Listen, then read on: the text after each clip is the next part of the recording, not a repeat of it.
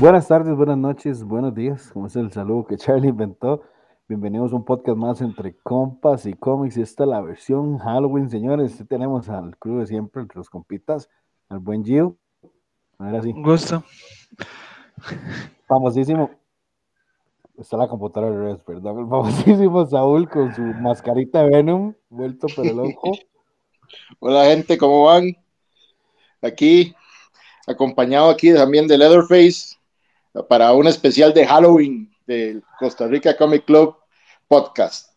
Excelente, el tema de hoy es de cómics de terror, porque no podemos hablar de otra cosa que no sean de cómics, porque después dicen, ay no. Entonces hoy toca cómics de terror. Entonces, eh, la conversación de hoy es bastante interesante. Vamos a explicarles de una forma bastante sencilla de dónde viene y cómo viene, de dónde surge el género del terror en los cómics, además de las diferentes etapas que tenemos, que es desde que empezó hasta la época moderna. Entonces, die, los computadores de hoy empezamos con el podcast. Esperamos que sea de su agrado y recuerden, estamos en Spotify y en YouTube. Nos pueden encontrar como Costa Rica Comic Club. Entonces, yo, suelte la cátedra porque me quito la máscara que ya me ahogo. Ok, eh, buenas y saludos a todos nuevamente.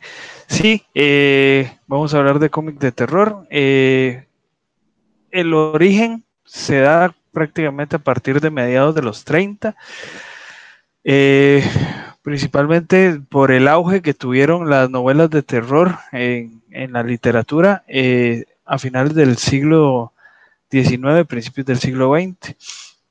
Eh, principalmente lo que se trataba era de buscar generar el pavor, el miedo, la repugnancia o el horror en, en, los lectores.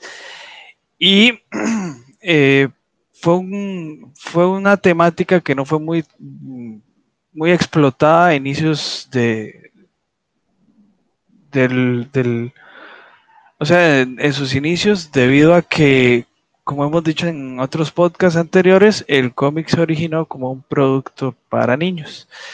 Pero, digamos, las diferentes editoriales vieron un tipo de nicho para eh, eh, cierto tipo de lector un poquito más adulto.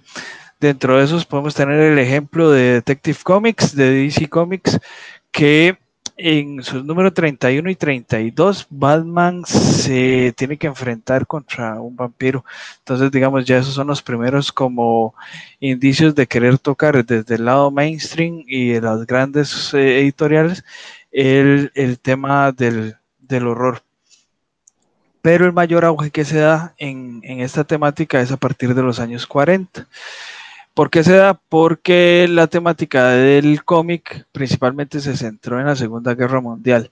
¿Qué pasa? Que la gente estaba como muy cansada, muy deprimida, muy preocupada por toda la temática de la Segunda Guerra Mundial. Las editoriales o ciertas editoriales aprovechan esto y eh, tocan la temática del horror como un modo de escape, ¿verdad? hacia esa realidad que se estaba teniendo y también para cambiar un poco lo que era el, digamos, el, el, el, la temática o la, la, explotación de temas que se estaban dando en los cómics. Eh, aquí es donde empiezan a nacer ya ciertas editoriales como eh, eh, Bowl Comics eh, o líneas editoriales como Bowl Comics o Tales of the Creed o Hound of Fear de AC Comics, ¿verdad? En este caso, las, la principal característica que tenían estos cómics eran, eh, uno, en blanco y negro, la, la gran mayoría, y segundo, eh, cada número contenía una historia o varias historias autoconclusivas. Estamos hablando de que habían cómics que tenían, eh, vamos a ver, el tamaño del cómic en promedio anda entre las 22 y 24 páginas. En este caso, el cómic que traía varias historias eh, las historias rondaban entre 6 a 8 páginas. Obviamente habían otros que, que sí tenían las 22 a 24 páginas.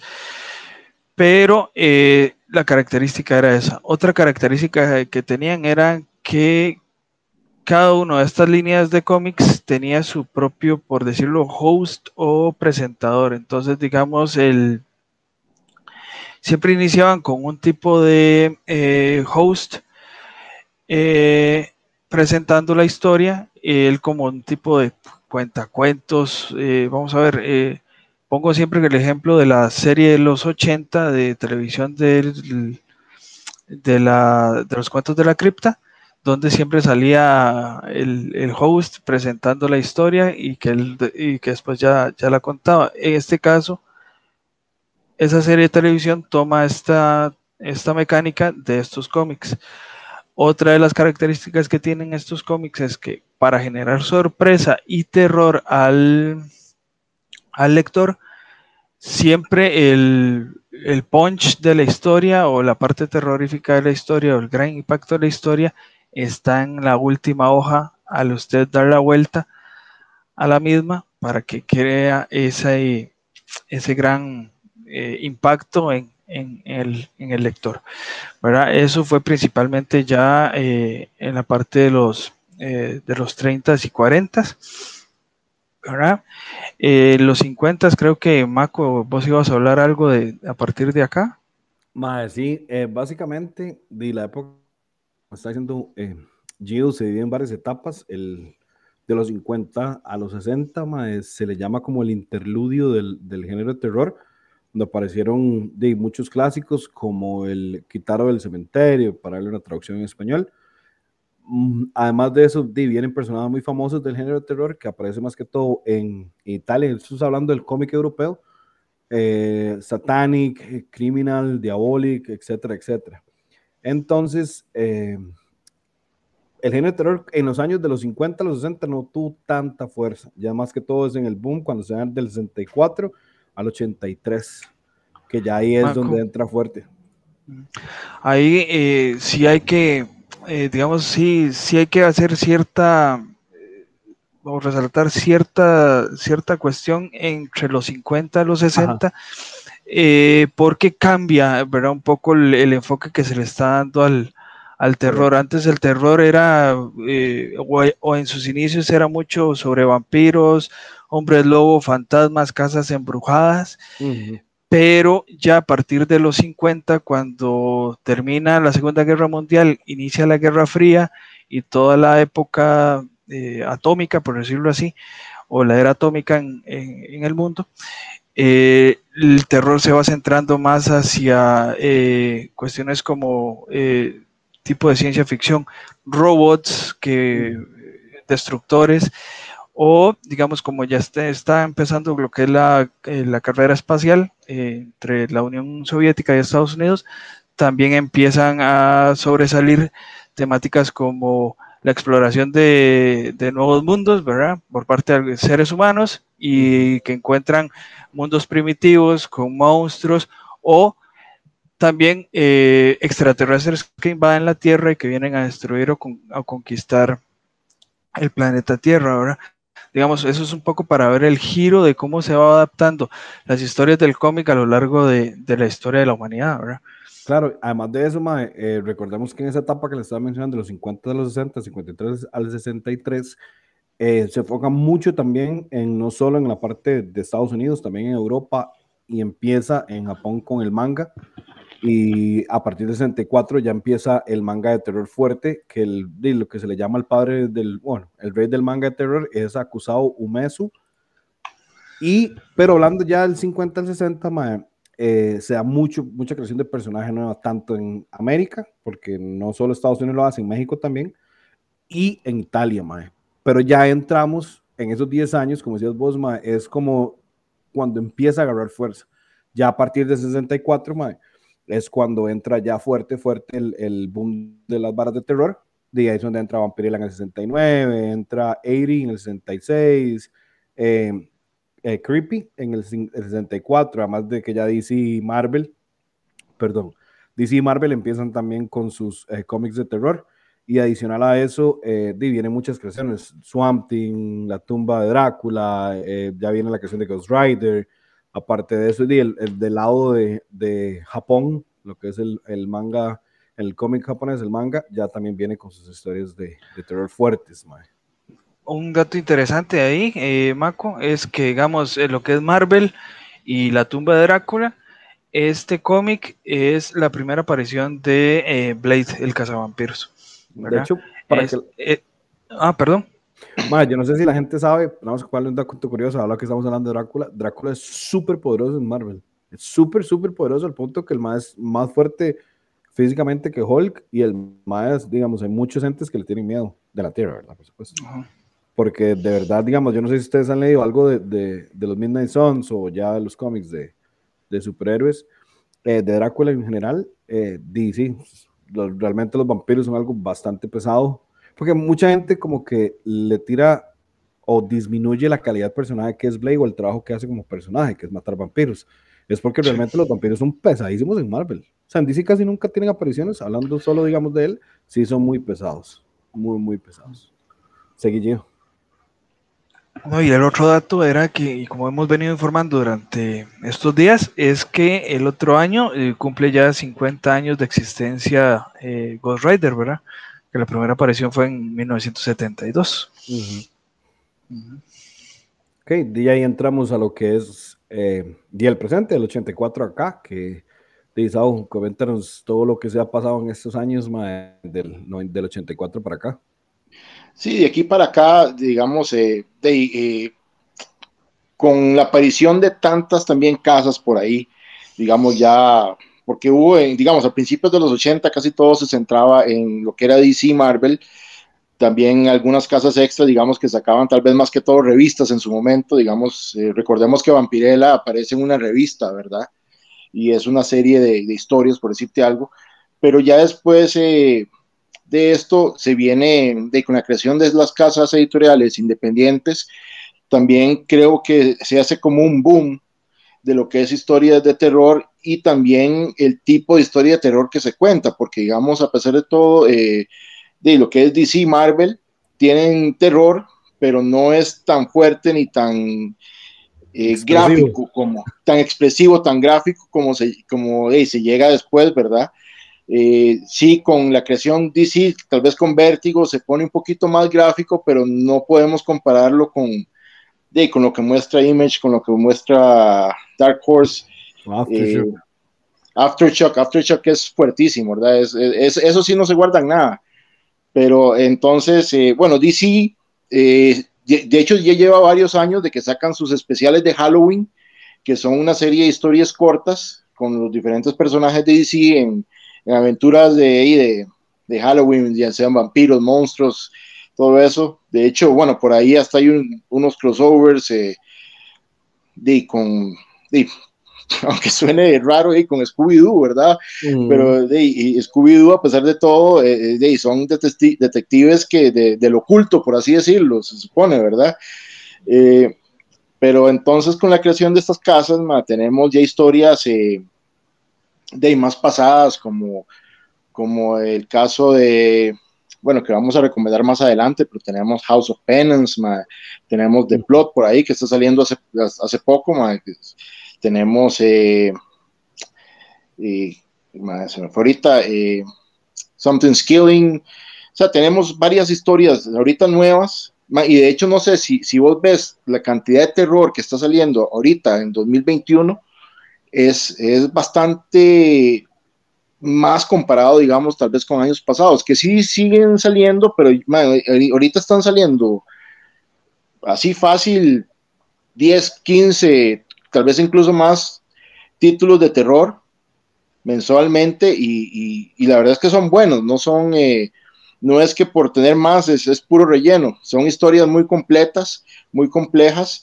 y ahorita yo creo que el terror no solo en cómics, sino también un poco en, lo que es cine, también en lo que es televisión, si vemos las series que se están dando, está teniendo un, nuevo realce, no sé, no sé si ustedes concuerdan conmigo un poco con eso, porque sí, y de hecho muchas historias de, que están saliendo de cómics van para, para televisión en este momento. Eh, Falls, un ejemplo.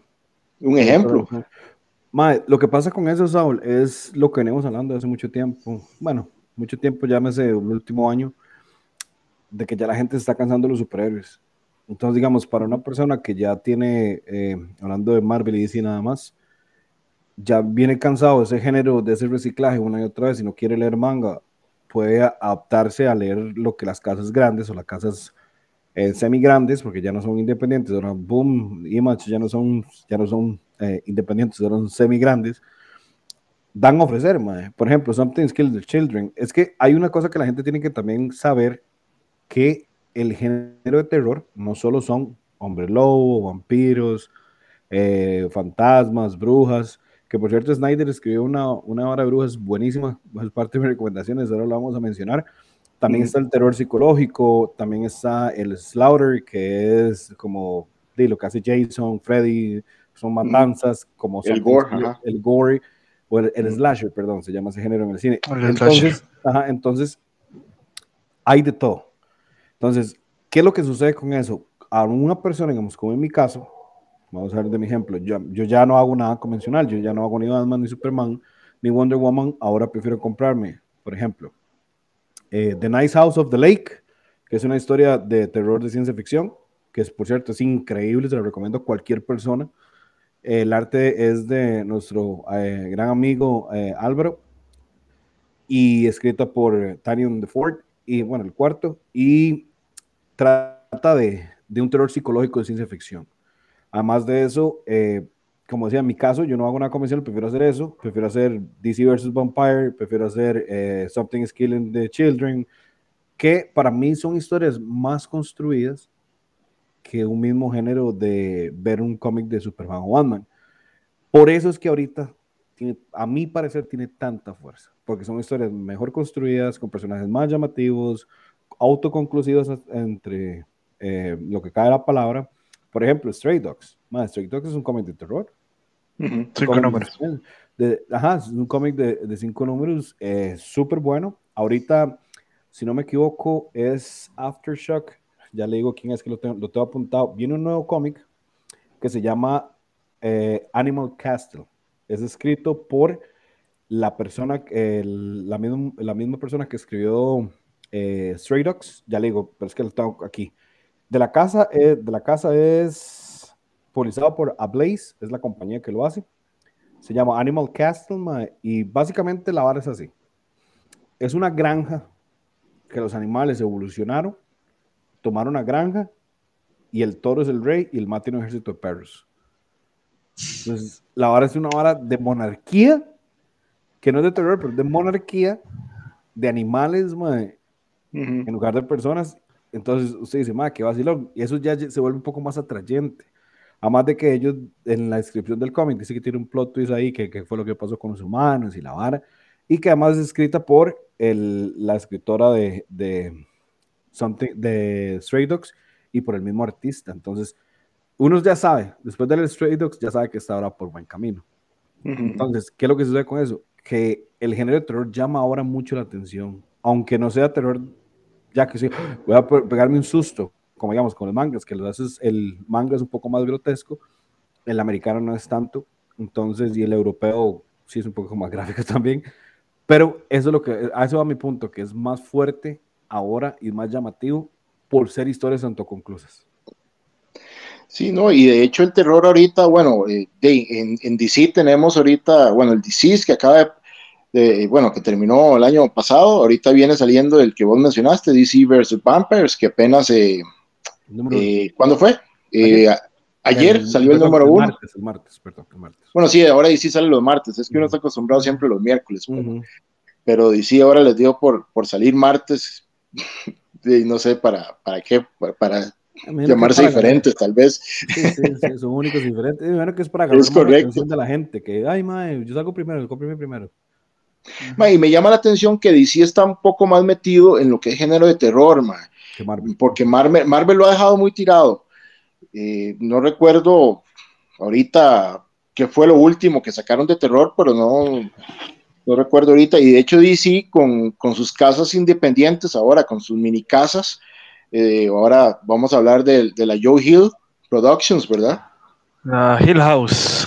Hill House, sí, que es, que es de Joe Hill.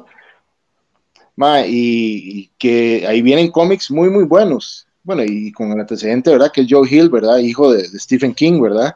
El segundo hijo, eh, Ah, ese es el, escritor ese es, de Stephen King. Ese es el, no, el, no es el escritor de todos, No, no, él es, él es la cabeza detrás de toda la banda. Él es la cabeza, sí. pero el primer cómic que salió, que es el Basket Full of Heads, sí fue escrito por él. Que por cierto, supuestamente es muy bueno.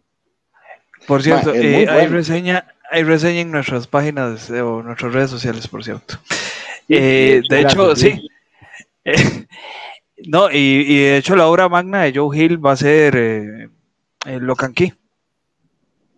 O sea, Locan Key. Eh, eh, Locan Key y es para mí es la obra magna en cuanto a cómics, porque el madre también es novelista, en cuanto a cómics de Joe Hill.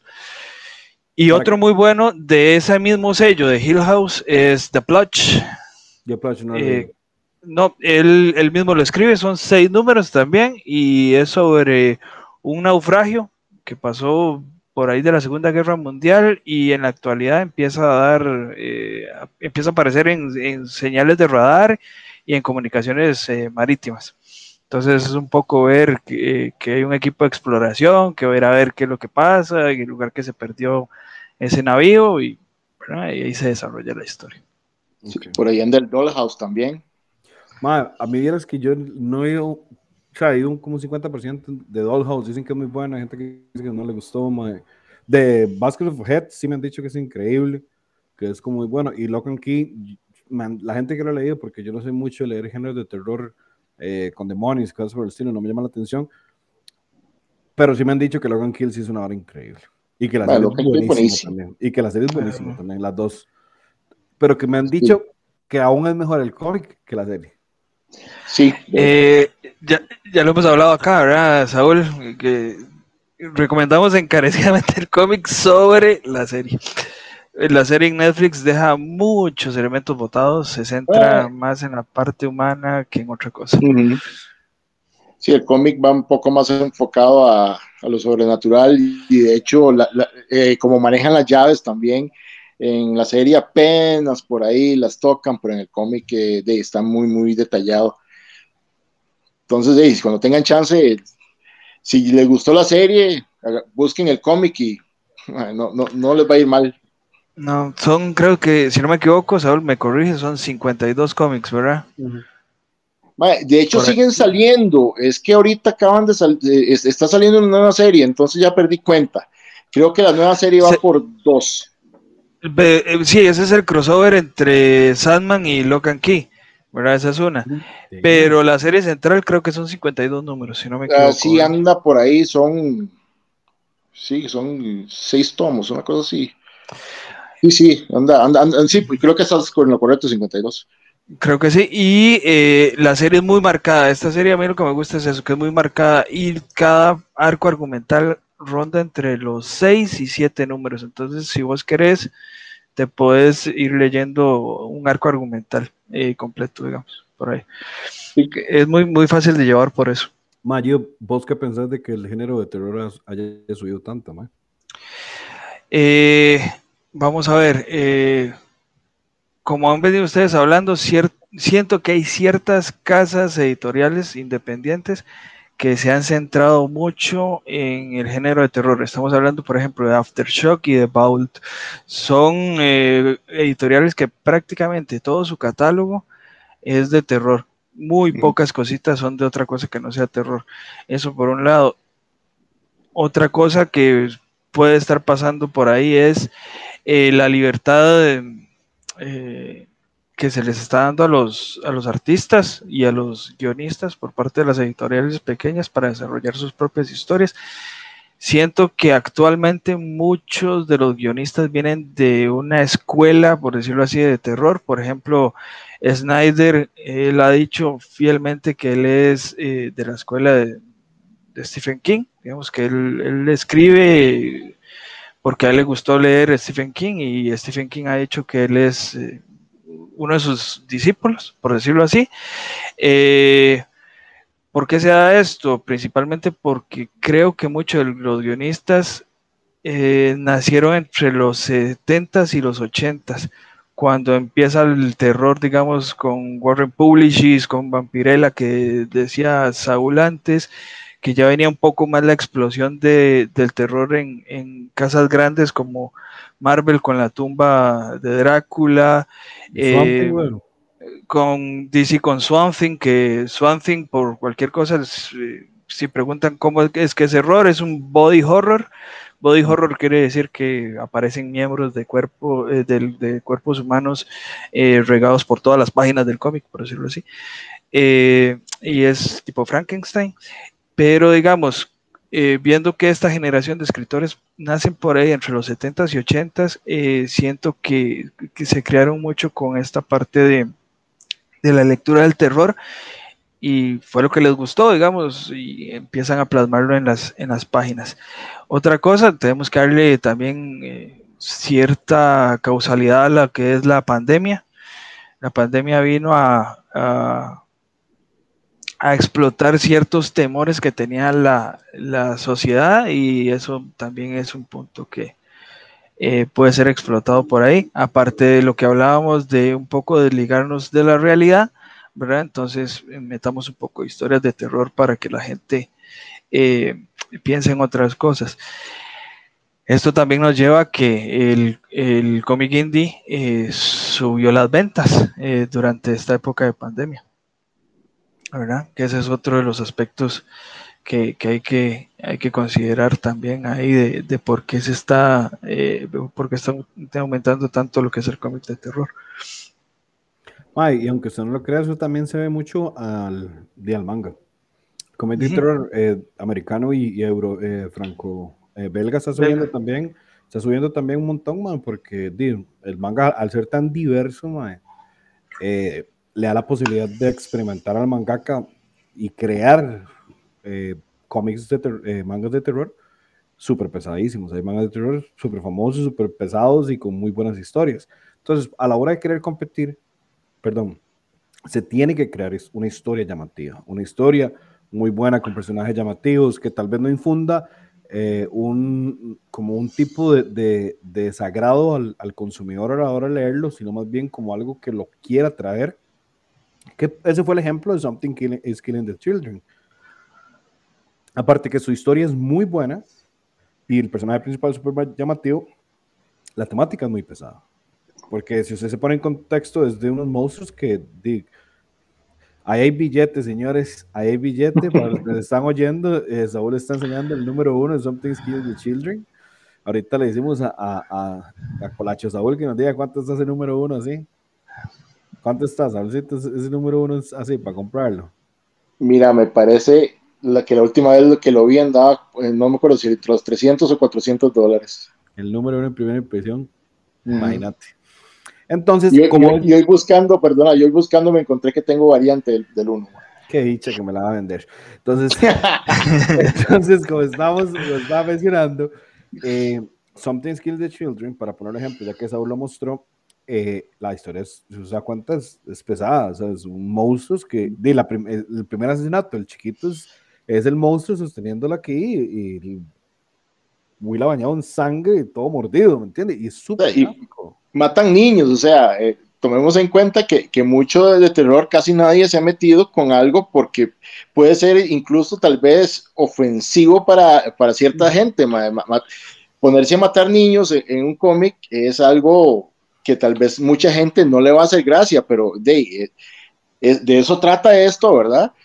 Y, y, la verdad es que es muy llamativo y, y, y ha sido un boom, un boom de ventas, ¿verdad? Eso es la cultura estadounidense, que no les gusta meterse con los, con los, niños. Sí, sí. Yo creo que es más que toda la cultura americana, porque digamos, en general Latinoamérica y Sudamérica y bueno, toda América en realidad eso sí, porque digamos, eh, digamos, a ver de otro ejemplo, un cómic pesadísimo, aún más pesado que Something Kill the Children y aún más pesado que mangas, es Crows. Crows, es, Crows es de las balas más pesadas que yo leí, un, tanto punto, digamos, en mi caso, que cuando yo me empecé a leer Crows, llegué como, me leí el 1 al 10, madre, tuve que parar. Porque llega un momento en que la sensación se hace chocante, madre. Es enfermizo. Al menos para el gusto es enfermizo. Sí, madre, yo llegué y yo, madre, ¿qué es esta vara? Llegamos. Hay una parte de Crows para que la gente sepa. Eh, Crows eh, es Crows, ¿verdad? ¿Sabes? Crows. Sí. Crows. Se trata de, de un virus, que no, todavía no se ha explicado dónde viene el virus, que se le hace una cruz de o sea, su piel se hace una cruz aquí, de bueno, lo que en la cara, para la gente que nos está oyendo, eh, de carne viva, se le quita la piel, se le queda solo como decir el músculo y se le quita, y todos los deseos más malos que usted tenga, todas las emociones más fuertes, malas que usted tenga, salen a la luz. Entonces, digamos, hay escenas de chiquitos, hay una escena de unos chiquitos en, un en una escuela, donde están jugando cuerda con los intestinos de la maestra, y los maestros, unos una, un, dos chiquitos como de 7 y 6 años, la mamá viene manejando y el madre viene clavando un lápiz en el cuello y son varas que usted dice, Claro, el cómic dice que tiene advertencia para mayores de 21, pero entonces ese tipo de gore, como estábamos mencionándole y como decía Gio Isao, es, perdón, es bastante chocante. No es para cualquiera, no todo el mundo tiene tal vez el, por así decirlo, el estómago para, para, para poderlo llevar, digamos. Eh, hay, hay, unos que tal vez somos un, de mente un poco más enferma que otros, entonces más bien hasta, hasta, gracia nos hace, pero tal vez unos después del primer cómic lo dejan tirado y, y lo queman, dijo a los Pepsi Cards. Pero... Padre Minor, gracias Padre Minor por darme mis Pepsi Cards miserables.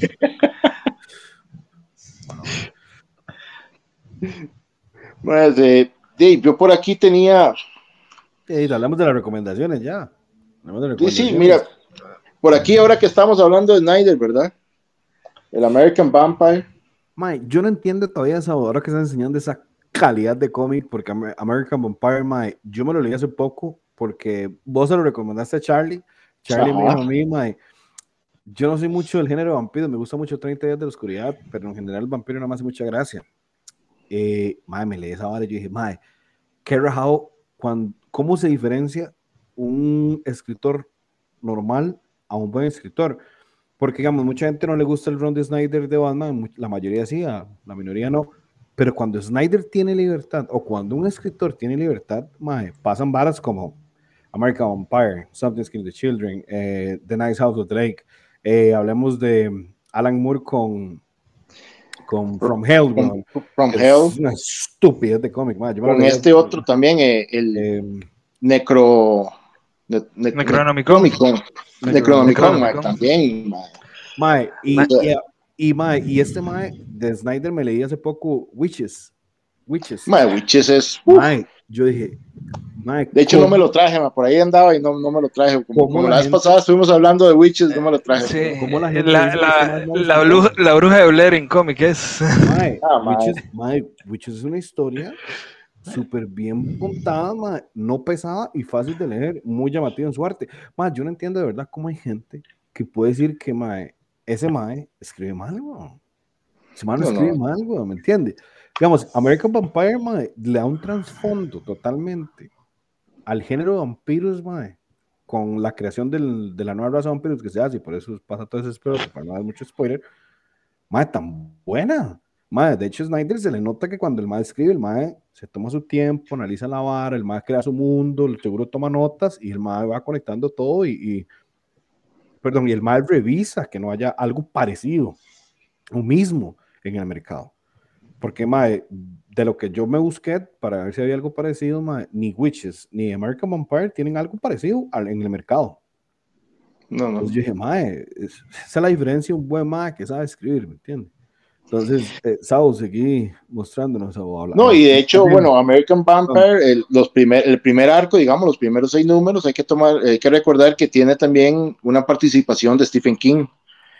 De hecho, eh, tiene, tiene como dos historias, eh, la historia de Snyder y después como al final tiene ahí sus, su, su historia de King, que son un poquito diferentes, pero de hecho es, es muy bonito porque, bueno, yo que soy fan de Stephen King, ver de una historia de en cómics eh, de, es, es, llamativo, digamos. Y eso fue, tal vez al principio, eso fue lo que más me llamó la atención. Vi a Stephen King y me mandé, y ya cuando vi lo que había hecho Snyder también, quedé como loco, o sea, la verdad es que es increíble. Mira, también por aquí. Madre, Uy, madre. No, he leído eso yo, madre.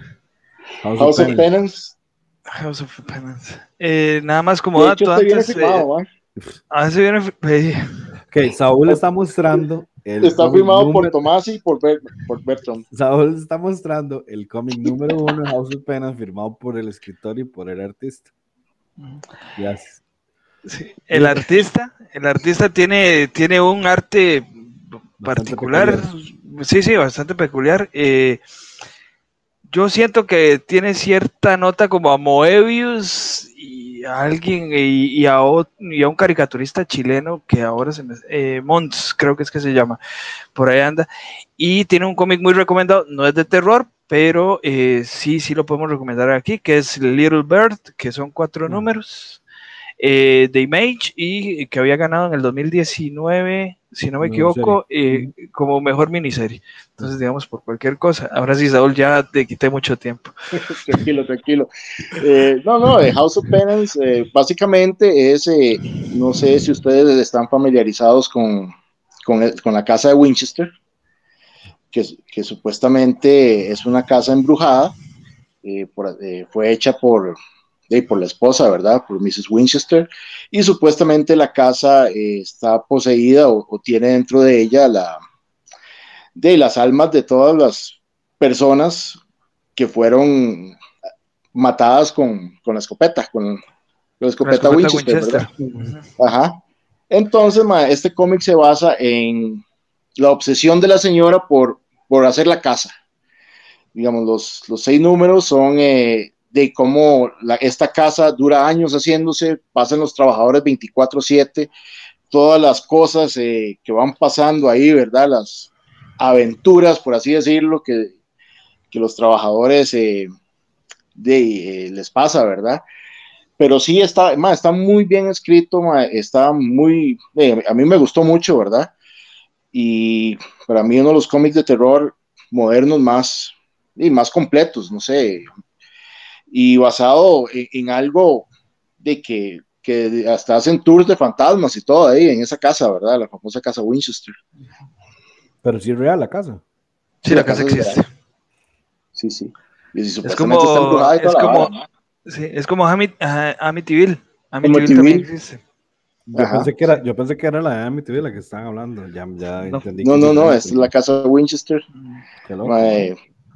Mae, rajado, digamos, en algún momento, para los que les gustan las casas embrujadas, es una de las visitas que tienen que hacer, pero para mientras ahí está el cómic, que, que bueno, no sabemos qué tan real será, pero sí es la creación de, de, esa famosa casa, ¿verdad? ¿cuál otra recomendación nos traes? Creo que éramos cinco, cinco por Jupa. Cinco por Jupa. Sí, yo tengo un montón, man. Sí, eso es lo que le iba a decir, tiene un montón, man. Este acaba man. Este montón. Sí, Saúl, es famoso de, eh, como amante de cómics de terror. Ah, eso es otra belleza, man. Y la serie me parece fascinante.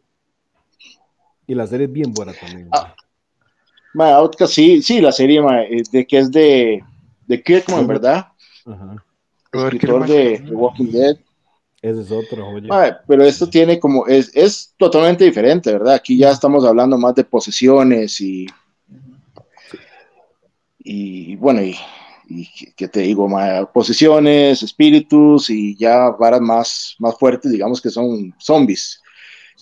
los, la serie, de hecho, es, es, una lástima porque yo no la pude seguir, y de hecho yo la estaba buscando en, en streaming para poderla terminar, y en ningún lado la encuentro yo estaba esperando ahí que, que en Star Plus la pusieran, ma, y están todas las de terror menos esa, ma. Ya, pues, ¿qué, ma? Disney que va a estar poniendo Disney nada, que nada. Ma. Han dicho que Star, pero, pero, dice que es mucho mejor que, que Disney Plus, eso sí. Ma, de hecho, y bueno, variando, tengo que meterme a ver la de Chucky que estrenaron ayer. Dicen que está buenísima, ma. Dicen que, ma, no sé, tengo que ir a ver. Dicen que está buenísima. Tengo un compa que le cuadra mucho el terror pero no le gusta el terror moderno. Dice que se puso ver la Chucky, dice que está buenísimo, pero para no es viernes. Para no es viernes. para no es viernes del tema. ¿Cuál otro nos traes, Sau? Ma, tengo, bueno, la que mostré ahora, el Basketball of Heads. Muy buena. Yo, Ma, muy buena. Y de hecho, hoy me llegó Refrigerator Full of Heads. Esta es la continuación. Volumen 2. bueno, me acaba de llegar, no, no, no sé qué tal estará me imagino que debe ser buena. Esto es de, Hill House Comics, ¿verdad? Esta, de hecho, no es escrita por. No. No, esta no es escrita por Hill.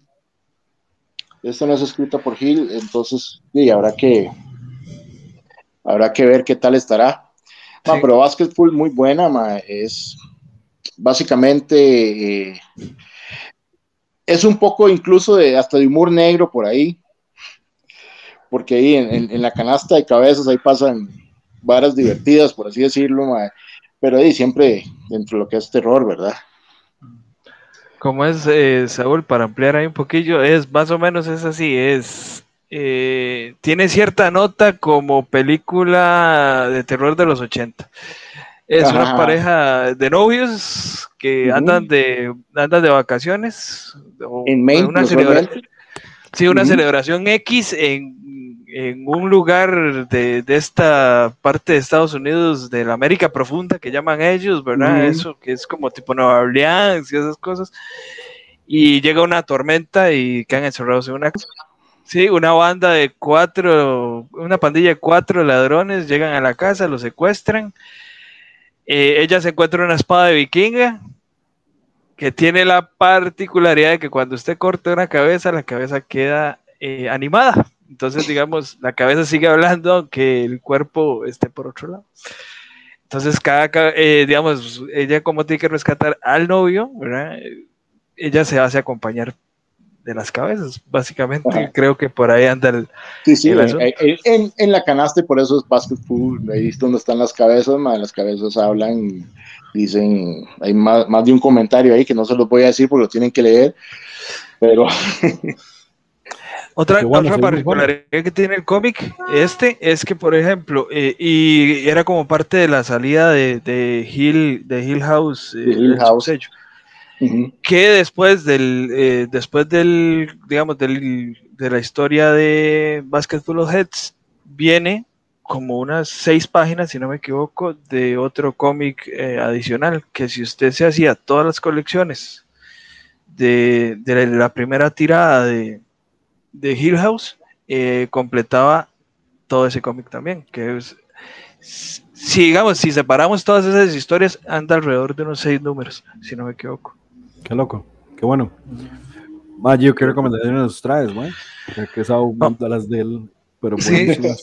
Mae, yo traté de buscar aquellas de las que no hubiéramos recomendado en, en, en la página de nosotros, en las redes sociales de nosotros, o que ya no hubiéramos recomendado en alguna otra ocasión, ¿verdad? Entonces, y tratando de que fueran bastante recientes. Entonces, digamos, eh, yo les voy a recomendar uno que se llama Fear Case. Fear Case es un cómic eh, de cuatro números. o sea, Ahora se me escapa quién lo escribió, pero es de cuatro números y está en el sello de eh, Dark Horse. El cómic trata sobre un caso muy antiguo que tiene el Servicio Secreto de Estados Unidos, que por cierto, dato curioso, el Servicio Secreto de Estados Unidos es el departamento de seguridad estadounidense más antiguo en la historia.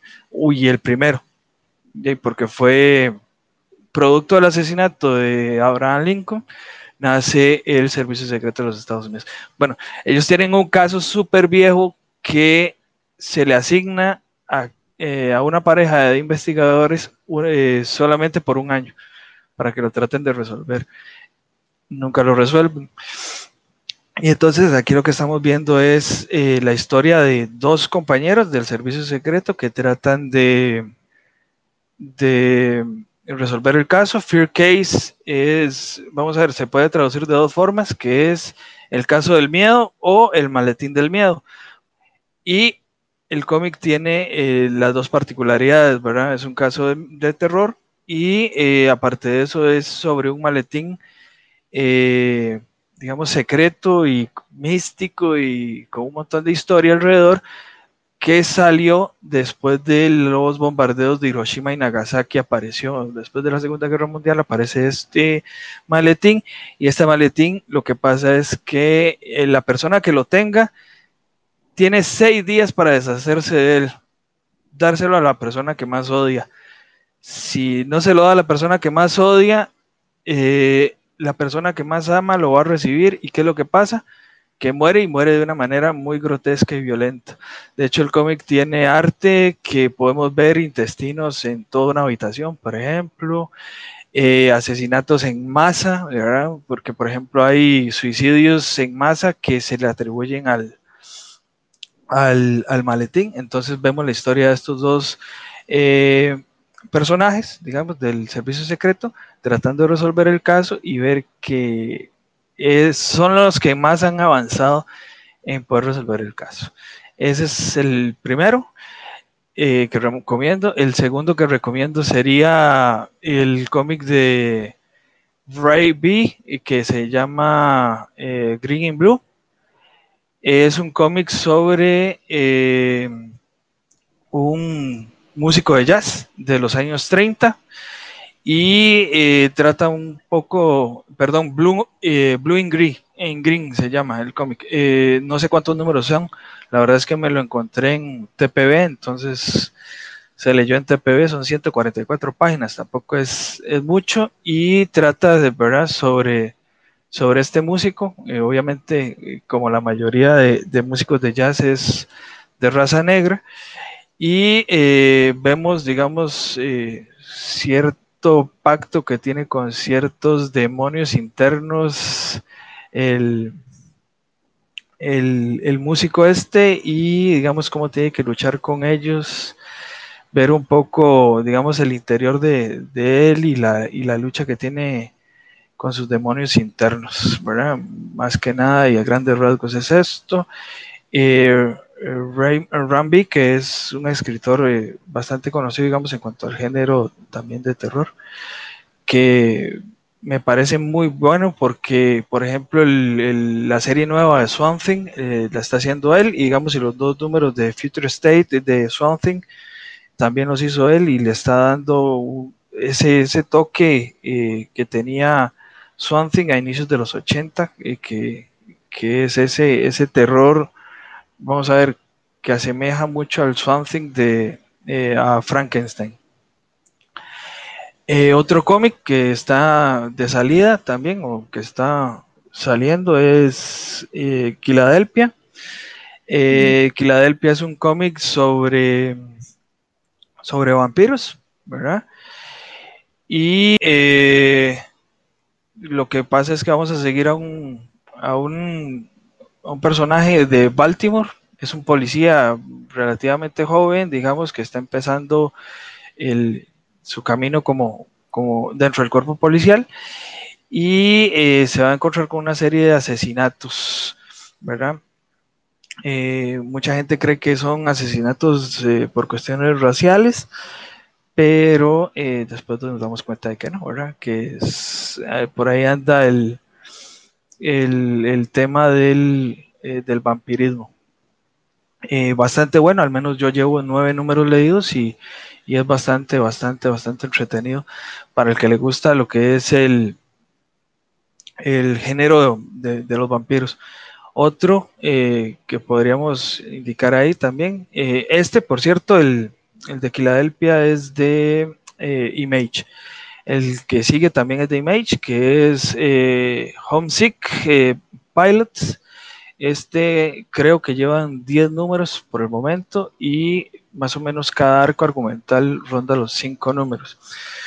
Eh, la historia, esta historia se basa en, o está ambientada en 1994 y tiene toques de, o referencias mucho del, del rock grunge, de este rock de, de Green Day y Sun 41, ¿verdad?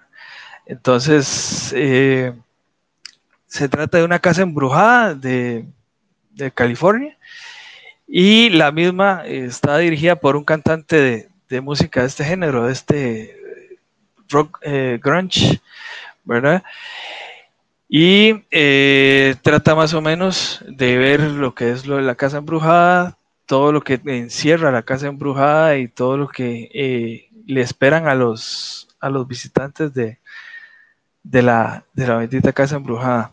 ¿verdad? Entonces es bastante entretenida porque casi siempre los visitantes son personas jóvenes porque obviamente eh, andan buscando al, bendito cantante este de, de grunge. Eh, Marco, ¿cuántos yo? No me acuerdo. Ya, ya es cuatro. Cuatro. uno. Fue puchica, Bueno, y el, último es The Plot, que creo que ya lo habíamos, eh, ya lo habíamos visto. Este es de Baul Comics, lo que habíamos hablado, ¿verdad? Que Baul, eh, la mayoría de sus cómics se centran en, en género del terror. Y esta tiene dos escritores, tiene la particularidad que tiene dos escritores, Tim Daniel y Michael eh, Morechi, ¿verdad? Y esta historia es de un, eh, un, digamos, un concuño o una persona, digamos, que tiene que ir eh, a reunirse nuevamente con la familia después de, rencillas que se tuvieron. Esto debido a que eh, este concuño, que le vamos a poner nombre, que es Chase Blaine, eh, tiene que ir a recuperar al sobrino porque el asesinato es justamente de la hermana y el, el esposo de la hermana. Y eh, bueno, es la primera vez que conoce al, bueno, a los, a los sobrinos, porque son dos sobrinos, ¿verdad? Y ellos viven en, una casa ancestral, digamos, una casa muy antigua, que al parecer es una casa embrujada, ¿verdad? Y eh, viven cerca de un pantano, ¿verdad? y la casa tiene cierta historia familiar, entonces es mucho ver lo que son esas historias, volvemos de la América profunda, con el montón de leyendas que tienen, el montón de superstición que tienen alrededor de los pantanos, alrededor de los bosques, ¿verdad? Y anda un toque como eh, rondando el, digamos, es muy parecido a lo que veríamos en las en la primera película de, del conjuro, ¿verdad? Algo, algo similar, que llega una familia a una casa muy antigua, que compran una casa muy antigua, que la casa tiene por detrás un montón de historia y que tiene fantasmas que prácticamente residen ahí y que tienen ganas de hacer eh, destrozos a, a cuanta persona esté ahí y que obviamente todo eh, viene detrás de un de algo muy macabro de, la primera generación de esta casa, ¿verdad? Entonces, más o menos por ahí anda esta historia de plot que yo llevo leídos alrededor de unos 11 números. Eh, creo, creo, creo que todavía está en, publicación. No, hace ratillo que no, que no la busco, digamos, pero, pero ahí está y, bastante entretenida. Ah, perfecto, súper buenas recomendaciones de los dos. De, para yo ir cerrando con mis recomendaciones, mae, yo eh, escogí el grillos también unos que no chocaran con lo que ya hemos dicho anteriormente el año pasado en el especial de Halloween con Comic Box y lo que hemos mencionado en el club. Primero, eh, un webcomic se llama eh, Through the Woods. Es escrito por Emily Carroll. Ma. Emily Carroll es muy famosa porque ella saca webcomics. Es canadiense, la, la, la muchacha. Through the Woods trata de historias eh, de gente en el bosque, que atraviesa un bosque, pero no solo hay fantasmas, hay de todo lo que se imagina, brujas, fantasmas. No solo toca temas de miedo o de, terror, también toca temas eh, sociales a través de los fantasmas y de las apariciones que eh, se dan durante el cómic. Es de los webtoons que logré leer, de los mejores. Ella también lo hace bastante gráfico, entonces es muy, muy bueno. Después, eh, de uno de mis favoritos eh, de, de es M-I-R-E, de Meyer. Eso es escrito y dibujado por Becky eh, Clonan, también canadiense. Es una historia corta, son solo 48 páginas de un caballero que el rey lo manda a dejar un, un, un boletín, una nota a una casa en un pantano. Entonces él tiene que atravesar la casa todo el pantano para llegar a la casa y después, para no tirar el spoiler que como que lo que sucede, él comienza a sufrir un tipo de, de travesía a través del pantano. Muy fuerte, es muy gráfico, pero es un, es un terror muy psicológico que le gusta jugar mucho con el lector, con lo que usted está viendo y lo que está pasando, más los, los diálogos, entonces dice, más santo, que esto no es así, y es súper corto, de hecho se llama The Short Story of the, of the Meyer, entonces es súper pequeño, pero muy, muy bueno. Se lo recomiendo también. Es, es una historia corta. hacer eh, canadiense no vi quién es el que la publicaba, igual que Emma Troy Woods es un webcomic. Después uno, otro de mis favoritos, eh, Severed, de Scott Snyder, para mí es uno de los mejores cómics de terror que he leído. De verdad me parece una estupidez de lo ridículo, tan bien que es ese cómic. Para mí es de lo mejor. Eh, Severed se llama. S-E-V-E-R-E-D. Para mí es el mejor cómic que tiene Snyder. básicamente, la historia trata de los años 40, eh, no, perdón, los años 60 con la Gran Depresión de Estados Unidos. Eh, un joven muchacho de 12 años se va a la casa y se va para, como decir, la gran ciudad, no recuerdo cuál ciudad se va, donde se están perdiendo chiquitos y aparecen muertos y comidos. Entonces dicen que es que hay un animal salvaje. La historia trata de un investigador que, eh, valga la redundancia, está investigando el caso. Y el chiquito se une al investigador a, resolver qué es el caso. Entonces, eh, igual ya es muy viejo, entonces lo voy a tirar de 2012. El, el asesino, quien es el, el comic terror, es un terror psicológico de asesinos, eh, de asesinato, es un caníbal de niños. El mae es un caníbal, pero solo come chiquitos. Entonces, mae, la encrucijada, todo lo que pasa. Es que es más tiernito, mae. Sí, el más tiernito. mae, todo lo que pasa. Yo lo pensé, pero no lo dije. todo lo que pasa a través del cómic, mae, el, el, arte es brutal, mae, es muy acopio a la historia, mae. Todo lo como este mae hace todas las balas para raptar a los chiquitos, para comérselos, mae. El protagonista se hace amigo del, del asesino sin querer y sin saber de qué era el asesino, Entonces, todo lo que pasa es, de las mejores obras que le hizo Snyder. De verdad, para mí es lo mejor que ha escrito ese mae.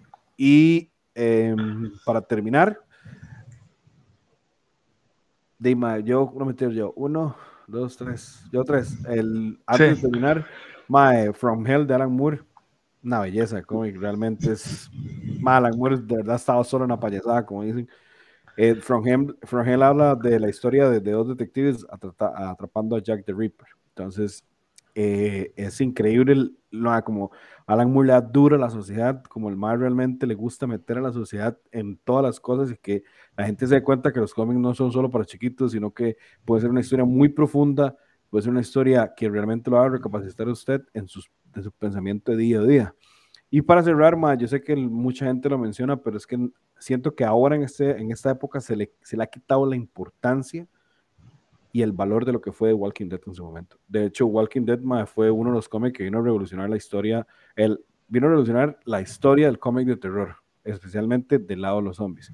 Porque mucha gente que la fue lo que cagó la serie, la serie no se, nunca, nunca, nunca se atrevió a hacer lo que Kerman hizo en el cómic violaciones, eh, las tradiciones fuertísimas, más todo la vara de la esencia de la humanidad en un, en un mundo extremo, ver lo que realmente la gente podía hacer.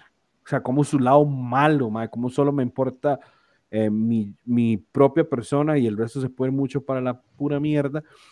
De eso lo hacía el cómic, el cómic lo hizo, mae, por eso el cómic es tan importante. Mucha gente piensa que la serie cagó el Walking Dead. En cierta parte sí, pero es porque nunca se le dio esa importancia y nunca se cruzó esa línea que se tenía que hacer para llegar al cómic, sin dejar los personajes de lado, sino demostrar la calidad de que realmente fue el cómic, porque eh, The Walking Dead no trata a los zombies como tal, sino trata de, verdad de la evolución y la naturaleza humana como tal, de ver, mm. con solo Negan, o sea, con solo, con solo el, eh, el, el gobernador, el gobernador de los cómics y el gobernador de la serie son mundos aparte. la, forma como Kirman mata a Carol y al bebé, o sea, sí. ¿me entiendes? Entonces, yo les recomiendo a todo el mundo Walking Dead si quiere leer un cómic eh, muy bueno, que le, para mí le puede hacer la competencia a cualquier manga, a cualquier cómic franco, eh, franco-belga, en el sentido de que tiene una historia y tiene un final Tal vez el final a mucha gente no le agradó, la verdad, Kirman le dio el final que tenía que darle, tenía que darle un final feliz después de tanta, tanta arrastrada que se le dio en el piso, porque realmente, madre, Walking Dead, como dices, el gobernador del cómic es una demencia. El gobernador del, cómic mató a, mató a, a Carol y, ah, no, Carol, ¿cómo se llama la esposa de él? De... Eh, no, sí, sí, sí. Carol. No, era Carol.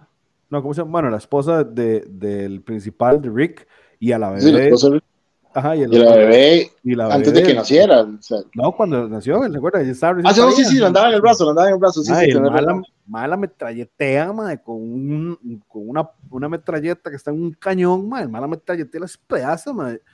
Y la madre, y ahí se sabe que la madre sigue Shame y toda la vara, y, y, y lo de como como Carl pierde el ojo, mae, no como la serie, fue todo mierda. ¿no? Ujú. Carl pierde el ojo, mae, y el día al final del cómic, ya pasó muchos años al lado, es un spoiler, y él es el que queda como jefe de todo. mae. Entonces, The Walking Dead realmente merece un lugar en el género de terror, mae. Crimen de verdad cambió muchísimas varas. Y, y de, es la serie de terror más larga en, en publicaciones, ¿verdad? O sea, mae, sí, eh, casi do- ciento, no, ahorita no recuerdo si son 193 o 190 y... Creo que son 193. Sí, mae, casi 200 números, mae, y de hecho, yo creo que muchos esperábamos el 200, el famoso 200, mae, y de hecho, mae, estamos hablando de esos son casi 20 años, mae.